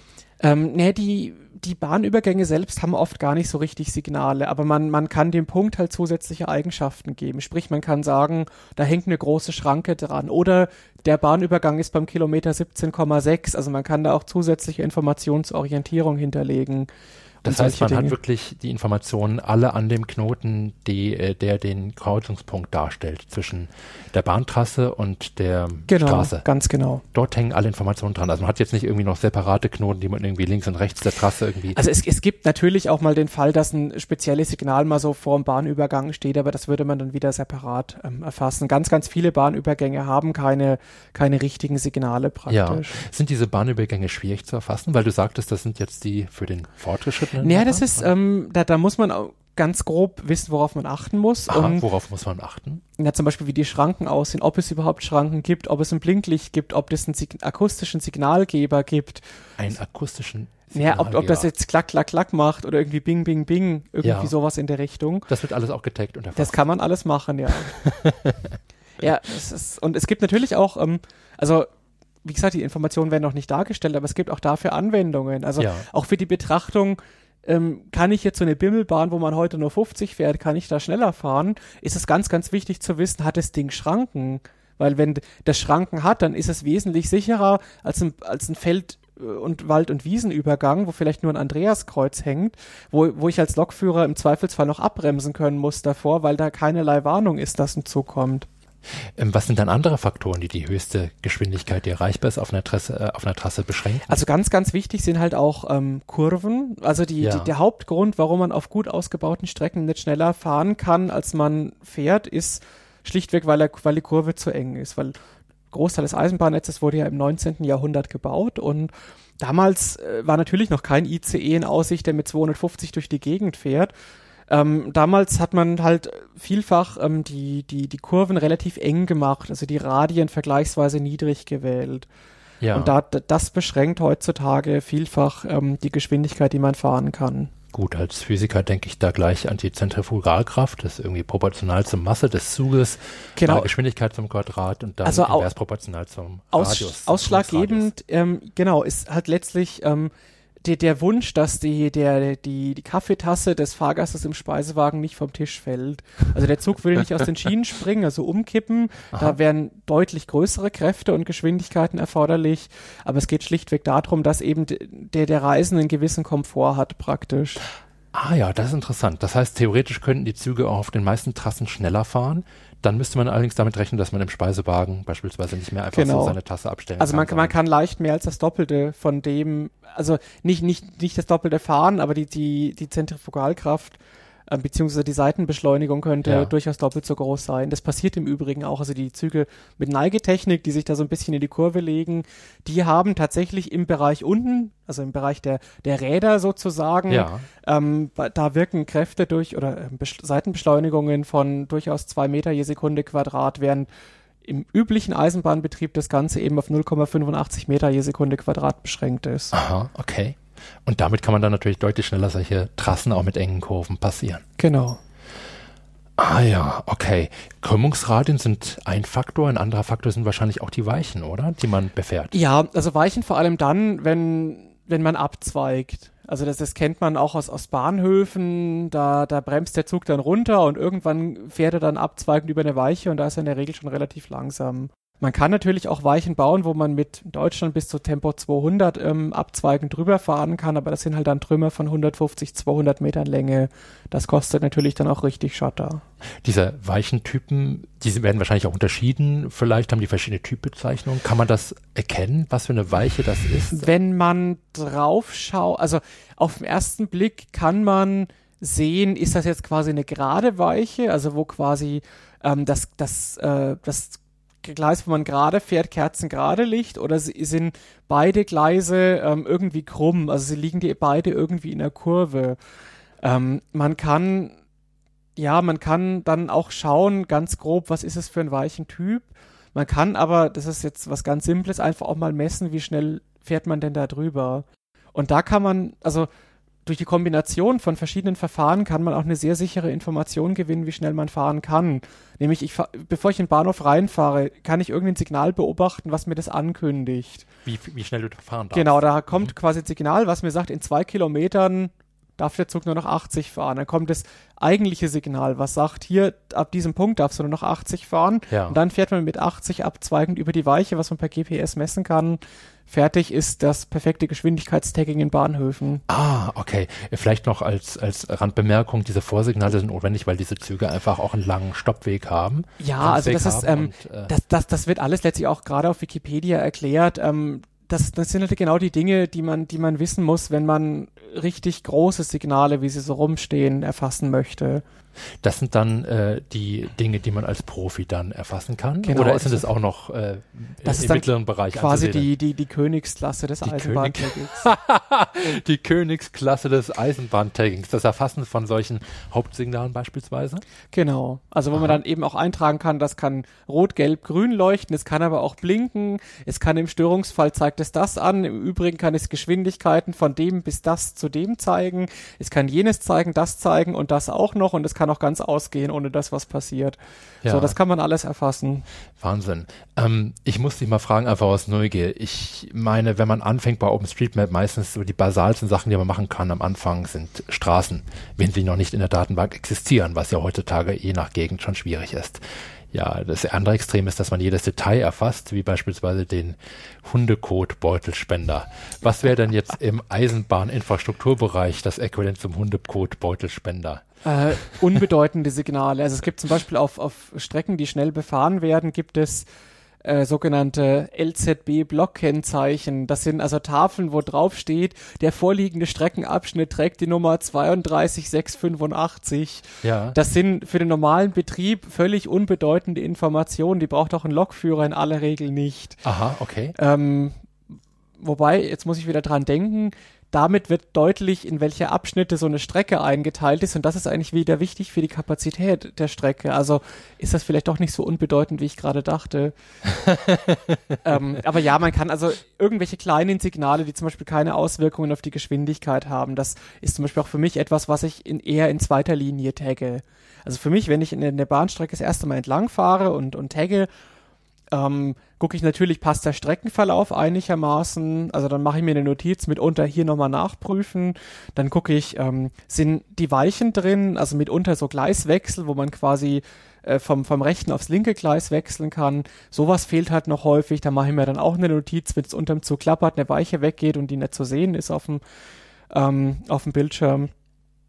Dann kommen eben manche dieser Hektometertafeln und zwar vor allem jene, die man einfach durch Extrapolation finden kann. Also ich schaue dann halt alle zwei, drei Kilometer mal aus dem Fenster, gucke aufs GPS, oder vorne kommt eine Brücke und dann schaue ich mir halt die paar Masten, wo so eine Tafel hängen könnte, vor der Brücke und nach der Brücke an und dann mache ich mir halt eine Notiz aufs Handy von wegen 17.6, zweiter Oberleitungsmast vor der Brücke beziehungsweise nur noch, ich mache das jetzt in Kurzform 17.6 zweiter, das geht schneller und das ist auch klar.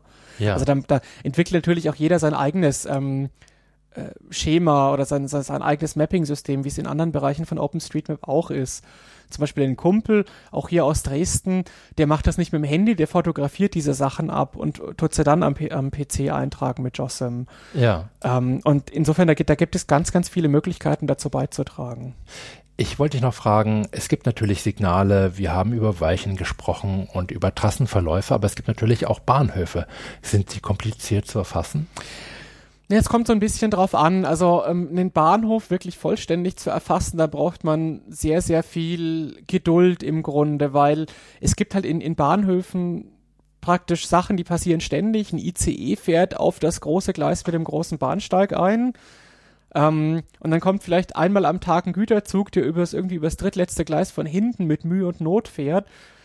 Ähm, was man im Grunde aber auch beobachten müsste, um, um all, all die Details, die da dranhängen, zu erfassen. Also ich denke, für, für, fürs Erste ist es halt wichtig, überhaupt erstmal den Bahnhof selbst zu erfassen. Da ist noch ein ganz, ganz häufiger Fehler, dass eben jedes einzelne Gleis, wo ein Zug hält, als Bahnhof erfasst wird. Deswegen sieht Aha. man auf niedrigen Zoomstufen, also auf hohen Zoomstufen, ähm, auch gerne mal, äh, dass äh, der und der Bahnhof sechs, acht Mal vorhanden ist. Wie wird das richtig gemacht? Also wie taggt man, man man taggt, richtig? man taggt also gerade auch im Hinblick auf die Open Railway Map, man taggt den Bahnhof oder Haltepunkt, also das wird auch nochmal unterschieden, ist auch alles im Wiki.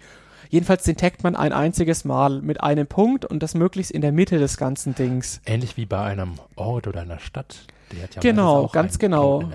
Da würde man ja auch nicht quasi äh, in jede Straße nochmal groß reinschreiben, das ist der und der Ort. Ja. Und so ist es bei Bahnhöfen auch. Und, ähm, Woher weiß ich, dass jetzt das Gleis zu diesem Bahnhof gehört? Ja, da, dazu müsste man jetzt wiederum die Signale beobachten. Ein Bahnhof wird per Definition in Deutschland abgegrenzt durch die sogenannten Einfahrsignale. Das sind also praktisch okay. relativ große Signale, die in der Regel ähm, 200, 300 Meter vor der ersten Weiche des Bahnhofs stehen und die praktisch die Einfahrt regeln. Ja. Und da kriegt der Zug auch die Information, Junge, du darfst Vollstoff durchrauschen oder wir wollen dich aufs drittletzte Gleis von hinten jagen, bremst mal bitte ab auf 30 und stell dich darauf ein, dass du vom Prellbock zum Halten kommst. Ja. Ähm, und also das, das, das Ziel von Open Railway oder ein Ziel ist auch, ähm, tatsächlich in, in Zukunft mal so einen Bahnhofkomplex äh, darzustellen. Also dann tatsächlich zu sagen, das ist die Grenze des Bahnhofs und der Bahnhof geht von da bis da und keinen Meter weiter. Ähm, es ist auch ein Ziel, äh, ähm, sogenannte Fahrstraßen tatsächlich irgendwann mal zu modellieren, sprich zu sagen, ähm, damit der, der ICE auf Gleis 4 einfahren kann, muss die Weiche so gestellt sein, muss die Weiche so gestellt sein, dann zeigt das Signal das und jenes Signal das und, und hinterm Bahnsteig ist noch der und der Sicherheitsraum freizuhalten, praktisch. Wie das bei der großen Eisenbahn auch ist, aber da sind wir noch meilenweit von entfernt. Ja, ähm, ich habe hier gerade mal wieder die Open Railway Map geöffnet mit einem Ausschnitt vom Dresdner Hauptbahnhof. Ähm, wir sehen hier verschiedene Weichen ich sehe hier jetzt gerade nicht, gut, hier gibt es einen Schriftzug, der, äh, da steht Dresden Hauptbahnhof, aber ansonsten sehe ich noch nicht die Umrisse dieses Bahnhofs. Na genau, das ist, ähm, das ist halt ähm, auch äh, so, dass die Open Railway Map die Gleisinfrastruktur in den Vordergrund stellt. Sprich, dass das Empfangsgebäude, wie es in der klassischen Kartendarstellung bei OSM zu sehen ist, ja. das rückt hier völlig in den Hintergrund. Das ist ähm, in grau im Hintergrund, weil es für die Bahnanlage, für den Kern der Open Railway Map gar nicht relevant ist. Im Fokus stehen die Gleise, die Signale, die Geschwindigkeiten. Gut, dann haben wir natürlich auch noch die Zugverbindungen, also die eigentlichen ja, Züge, die dann auf den Trassen fahren. Die werden wahrscheinlich dann über Relationen eingetragen. Genau, oder? ganz genau. Hast du das auch schon gemacht? Ähm, kaum. Ich habe mal hier und da was repariert, aber ähm, ich verwende gerade viel meiner OSM-Energie darauf, überhaupt erstmal die Infrastruktur ähm, zu bauen. Ja, würdest du sagen, dass das noch zur Infrastruktur gehört oder ist das etwas? Es ist, es ist natürlich mit der Infrastruktur verknüpft und ähm, ja es wird sicherlich auch spannend, weil die, die Kombination von den Infrastrukturdaten und den, den Wegen, die die Züge nehmen, das ermöglicht natürlich auch wieder ganz neue Dinge. Da kann man sich zum Beispiel eben mal anschauen lassen, der ICE von München nach Köln, wie schnell fährt denn der als Diagramm, wo man dann eben auch schön sehen kann, irgendwann mal da und da sind die Einbrüche in der Geschwindigkeit und da kann man sich dann auch schon mal als Laie überlegen, wo lohnt sich denn das auszubauen. Das ist interessant. Man hat also im Prinzip in der Datenbank genügend Daten dann irgendwann. Man weiß dann die Krümmungsradien, man weiß die Art der Weichen. Man kann dann im Prinzip abschätzen, wie hoch darf ich fahren auf diesem Straßen, äh, Straßenabschnitt. Ganz genau. Das ist, ähm, das ist die, die Voraussetzung erstmal, um sich überhaupt Gedanken machen zu können, also qualifiziert Gedanken machen zu können, ähm, wenn es darum geht, sowohl um Großprojekt als auch um kleine Sachen. Also was in, in Deutschland in, let, in letzten Jahren kaum gemacht wurde, ist ja auch einfach mal zu sagen, hier habe ich eine, eine Kurve auf dem platten Land, da muss mir der Zug von 130 auf 100 runterbremsen, um dann wieder auf 130 zu beschleunigen. Das kostet wahnsinnig viel Energie. Ähm, da lohnt es sich doch vielleicht, das Ding auszubauen. Und dafür liefert letztlich auch die Open Railway Map dann, dann eine ganz entscheidende Grundlage. Und der, der Witz ist ja auch, ähm, wenn man sich mal anschaut, was, was die Deutsche Bahn ähm, auch so treibt, also auch was sie in Fachpublikationen veröffentlicht oder auch was man so im Gespräch mit Mitarbeitern erfährt, ähm, die, die DB nutzt ja auch sehr, sehr gerne inzwischen OSM-Daten, also das interne GIS-System ähm, der Bahn. Da kann man sich OSM als Hintergrundlayer darstellen lassen. Das ist interessant. Aber die Bahn selbst drückt natürlich kaum Informationen raus. Also im Wiki sind einige Anläufe dokumentiert und da gab es mal einen Bereich der Bahn, der hat gesagt, ja, ihr könnt quasi unsere Bahnhofs äh, Kategorien, also die, die, die Klassen, mit der Bahnhöfe gegliedert werden nach ihrer Größe, die könnte übernehmen, aber andere Dinge schon wieder nicht. Also ähm, und was ich halt auch interessant finde, ist, dass selbst innerhalb der Bahn OSM ein ziemlich großes Thema geworden ist in den entsprechenden Bereichen. Also ich kenne selbst Leute, die die Bachelorarbeiten geschrieben haben, die Diplomarbeiten geschrieben haben in diesen Bereichen. Und was natürlich auch. In welchen Bereichen genau? Also äh, Auswerten von Bahninfrastruktur? Ja, halt tatsächlich auch die, die ganzen Bereiche letztlich, die mit Planung zu tun haben. Also ja. da gibt es ja viele Bereiche, ähm, die, die konkret Infrastruktur planen, aber auch welche, die sich überhaupt Gedanken machen, was hat denn so ein Bahnhof für einen Einzugsbereich zum Beispiel? Ist natürlich eine Frage, ja. wie gut ist ein Bahnhof erreichbar aus verschiedenen Richtungen und was ich halt auch bemerkenswert finde, ist, dass die Bahn halt auch intern mit Infrastrukturdaten handelt. Also Aha, wie funktioniert das? Ganz grob. Wenn naja, es, es, gibt es, es gibt ja DB Netz letztlich, das ist die Tochtergesellschaft der Bahn, die das Gleisnetz letztlich betreibt, die auch die ganzen Infrastrukturdaten letztlich vorhalten. Die verkaufen wiederum auch innerhalb der Bahn zum Beispiel sowas Triviales wie die Lage der Bahnhöfe. Aha. Und gehört nicht besonders viel Fantasie dazu, um sich zu denken, dass äh, durchaus OSM da auch eine Alternative sein könnte. Und das ist halt, aber ehrlich gesagt, ich habe jetzt nach jahrelangen Erfahrungen, auch gerade mit der Bahn und mit Behörden und dergleichen, ich bin an dem Punkt, wo ich mir einfach denke, ähm, alles, was irgendwie geht, das machen wir einfach. Also wir, wir verschwenden unsere Energie am besten gar nicht erst drauf, dass wir versuchen, mit Mühe und Not irgendwie mal eine Liste aller Bahnhofsnamen zu kriegen oder andere streng geheime Dinge, sondern wir erfassen das einfach in der Umgebung. Und letztlich, ich bin auch da der Überzeugung, dass OSM da eine gute Lösung ähm, erzeugen wird in den nächsten paar Jahren. Mhm. Ganz konkrete Frage. Ähm, du kennst das Streckennetz in Deutschland recht gut, weil du einfach viel herumkommst. Wo würdest du denn sagen, gibt es besonders viel Mappingbedarf? Gibt es eigentlich noch Stellen in Deutschland, wo man noch ganze Trassen erfassen kann? Ah, also richtig, richtig große Trassen sind eigentlich alle drin. Aber Aha. was sich zum Beispiel lohnt, ist beim Zugfahren einfach mal aus dem Fenster zu schauen. Was ich zum Beispiel auch ganz, ganz häufig selbst erlebe, ist, dass da noch ein Gleis fehlt. Also irgend so ein, so, so ein Nebengleis, wo jetzt nicht unbedingt Züge groß halten, aber so ein Gleis, wo vielleicht mal ein Zug abgestellt wird, dass das noch fehlt. Stillgelegte Gleise, die noch fehlen. Gleise, die zurückgebaut wurden, aber noch erkennbar sind, die kann man auch noch als historische Gleise eintragen, die fehlen. Dann eben das Kleinzeug, die Weiche, um vom, vom rechten ins linke Gleis zu wechseln. Sowas kann man auch mal ähm, sich notieren, um dann gezielt auf ein Satellitenbild danach zu suchen und es einzutragen. Ja. Ähm, aus deiner, äh, rein intuitiv, aus deiner persönlichen Erfahrung, gibt es bestimmte Stellen in Deutschland, die sind schon besonders gut erfasst in Sachen Bahninfrastruktur und andere Bereiche, die sind besonders schwach erfasst? Also es gibt ja? natürlich zum Beispiel der äh, Alex Mattheisen, der die Open Railway Map gegründet hat, ähm, hat im Ruhrgebiet ganz, ganz viel ähm, selbst gemacht. Ähm, es gibt in Baden-Württemberg einen Mapper 999, der ganz, ganz viel gemacht hat. Der hat zum Beispiel sogar eingetragen, wie schnell man in Stuttgart mit der Straßenbahn praktisch fahren kann oder wo die Weiche 2651 im Stuttgarter Straßenbahnnetz liegt und solche Dinge. ähm, es gibt ich wüsste gar nicht, wo man diese Ziffern ablesen kann. Sind die gut Der steht sichtbar? groß, also in Stuttgart stehen sie groß drauf, in Aha. Dresden sieht man sie eigentlich überhaupt nicht. Aha, okay. Jedenfalls, ähm, oder keine Ahnung, also für mich ein Frustrationserlebnis war, als ich neulich mal im ba Bahnhof Bayreuth ein einziges Signal eintragen wollte und feststellte, das ist schon drin. Aha. in OSM.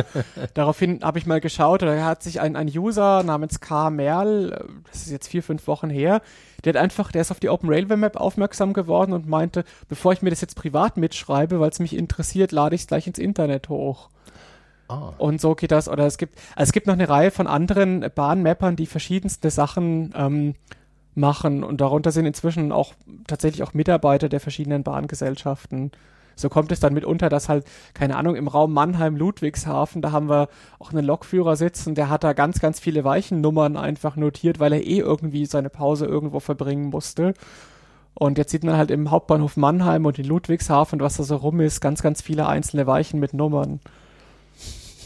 Hast du viel Kontakt mit anderen äh, Infrastrukturmappern? Ja, also ich ähm, schreibe durchaus gerne an und viele schreiben mich dann auch wieder an, ganz einfach, weil es öfters mal Themen gibt. Also ich hatte zum Beispiel neulich mit einem Bahnanlagenmapper aus Leipzig zu tun.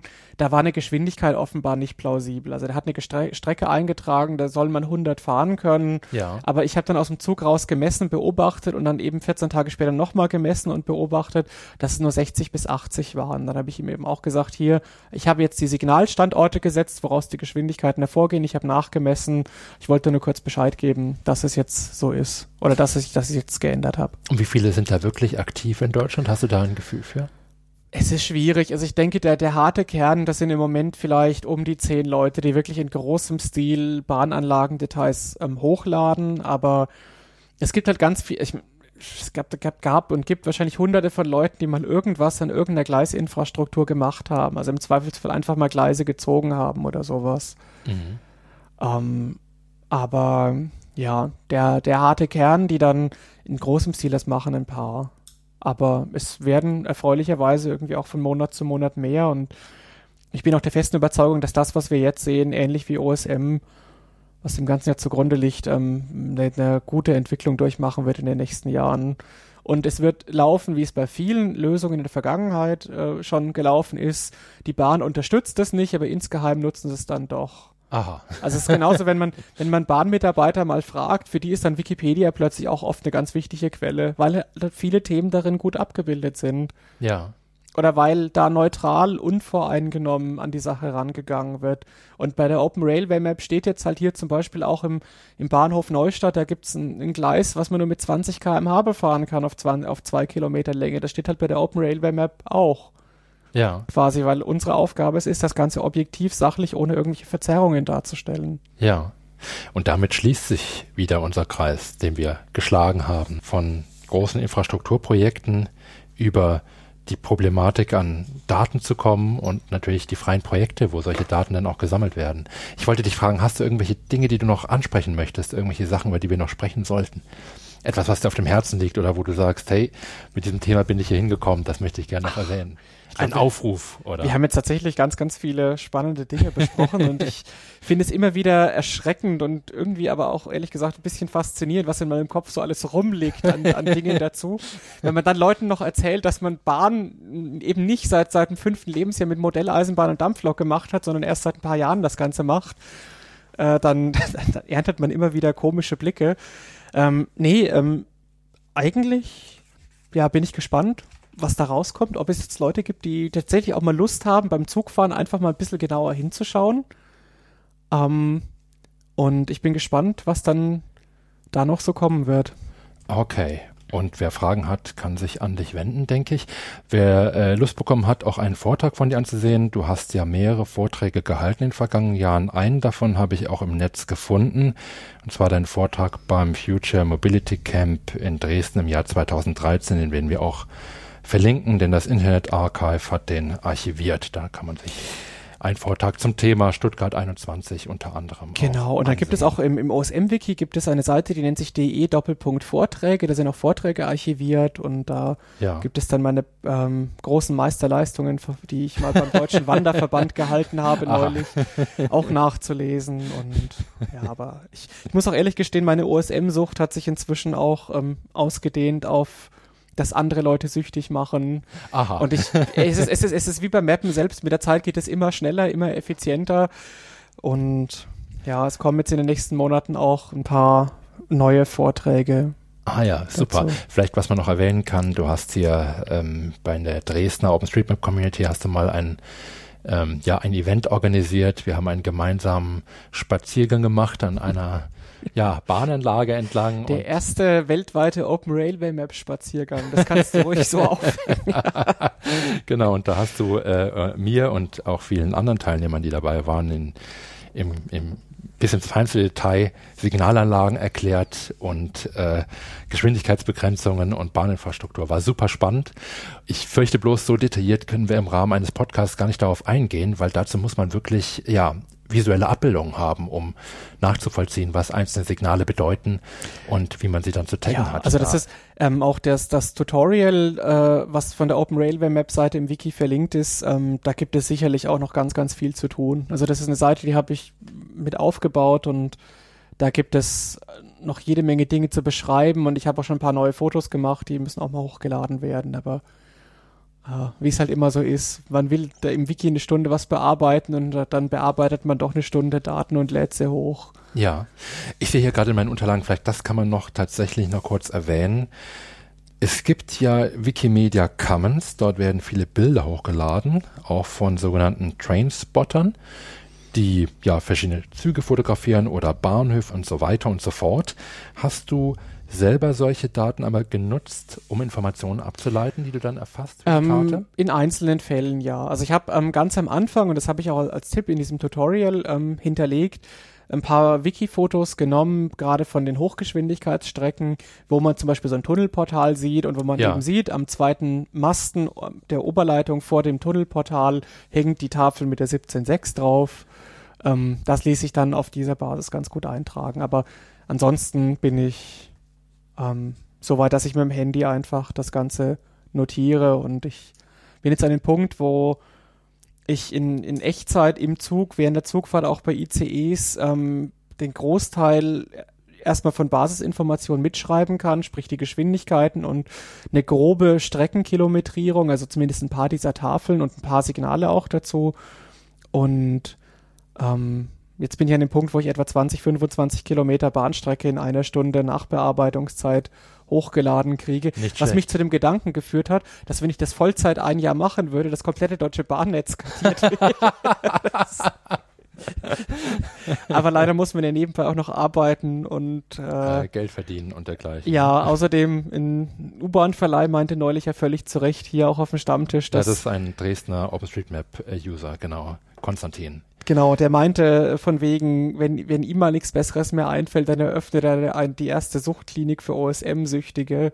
Da lasse ich mich dann gleich einliefern.